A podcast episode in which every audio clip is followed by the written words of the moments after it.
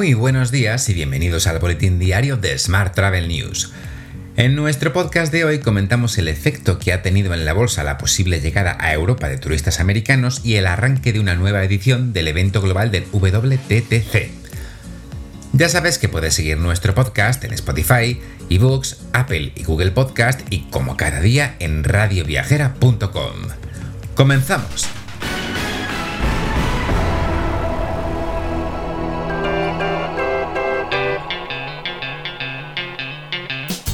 El turismo celebra en bolsa la entrada a la Unión Europea de turistas estadounidenses vacunados.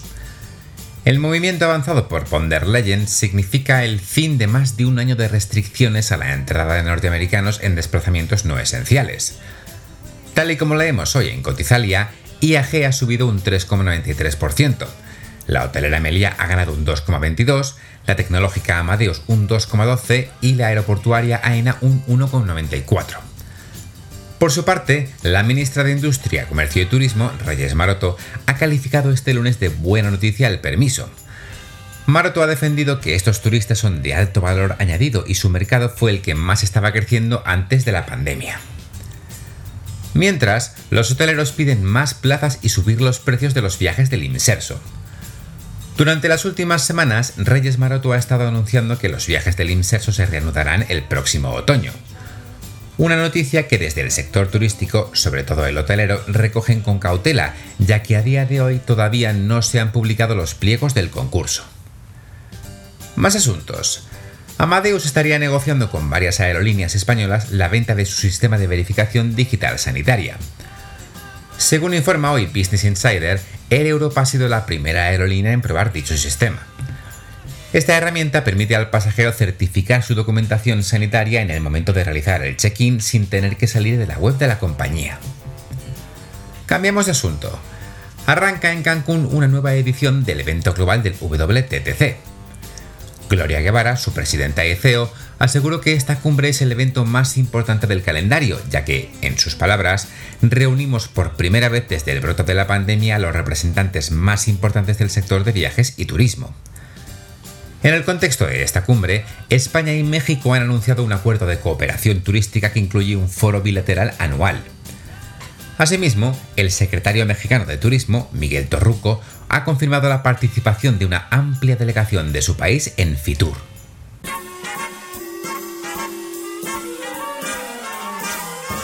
Hablamos ahora de transportes.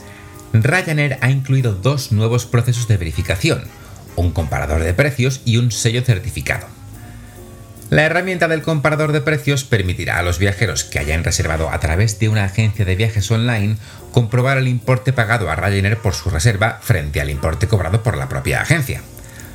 Ryanair recuerda que no tiene acuerdos comerciales con agencias de viajes online para la venta de vuelos. Mientras, Level estrena ruta y conectará Barcelona y Cancún este mismo verano.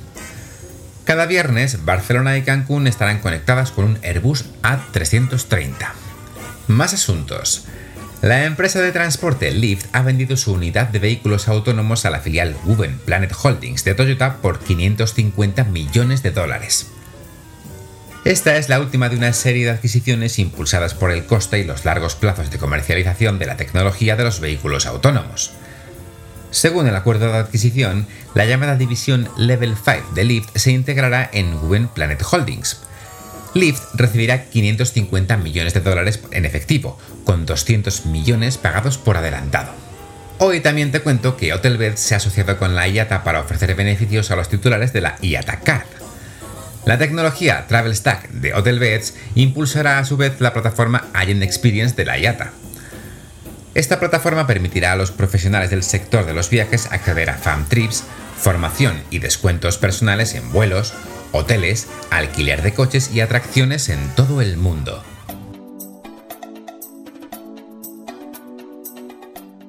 Vamos con la información sobre destinos. Chipre ha anunciado que se abre a recibir turistas vacunados sin ninguna restricción. Lo hará desde el próximo día 10 de mayo. El visitante únicamente deberá tener un certificado de vacunación y completar cierta información, como la vacuna que recibió y cuándo la recibió. Por su parte, la ciudad de Nueva York quiere que todo el planeta sepa que está de nuevo abierta a los negocios y al turismo. El alcalde Bill de Blasio y el brazo de marketing de la ciudad, NYC Company, han anunciado una nueva campaña turística. En ella invertirán nada menos que 30 millones de dólares. Según el alcalde, la iniciativa NYC Reawakens mostrará a los viajeros de todo el mundo que la ciudad de Nueva York no solo está preparada para recibirlos, sino que está creando una ciudad más justa, mejor y más vibrante que nunca. Mientras en España, Turisme Comunidad Valenciana ha anunciado cerca de 16.000 reservas a través del bono viaje para viajar en el primer semestre del año. Su secretario de Turismo, Francesc Colomer, avanza que ya se han distribuido cerca de 22.000 bonos en 2021. El programa cuenta con 1.444 empresas adheridas. Y hoy también te hablo de Will the World. Se trata del proyecto que empodera a las personas con discapacidad a explorar el mundo sin límites. Este proyecto ha sido finalista de los premios Fundación MAPRE a la innovación social. Su tecnología recopila la información de accesibilidad precisa sobre los destinos turísticos y adapta las ofertas a las necesidades de cada usuario. Cabe recordar que más de 500 millones de personas en el mundo eligen no viajar ante la falta de información sobre accesibilidad.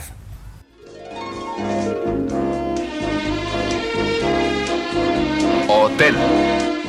Y terminamos hoy con la actualidad hotelera.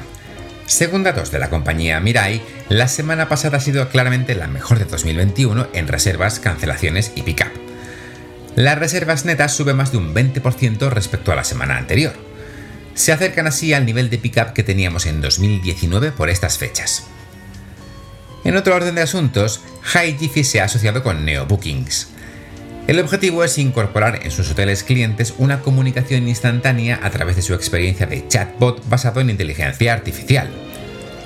Este acuerdo permitirá a los usuarios mejorar su experiencia de reserva con la automatización del chat y responder rápidamente a sus consultas. Y por último, te cuento que Fundación Fuerte ha firmado un acuerdo de colaboración para difundir el significado cultural de la Semana Santa entre las generaciones más jóvenes. El convenio contempla la realización de charlas con actividades prácticas y exposiciones de trabajos relativas a la Semana Santa.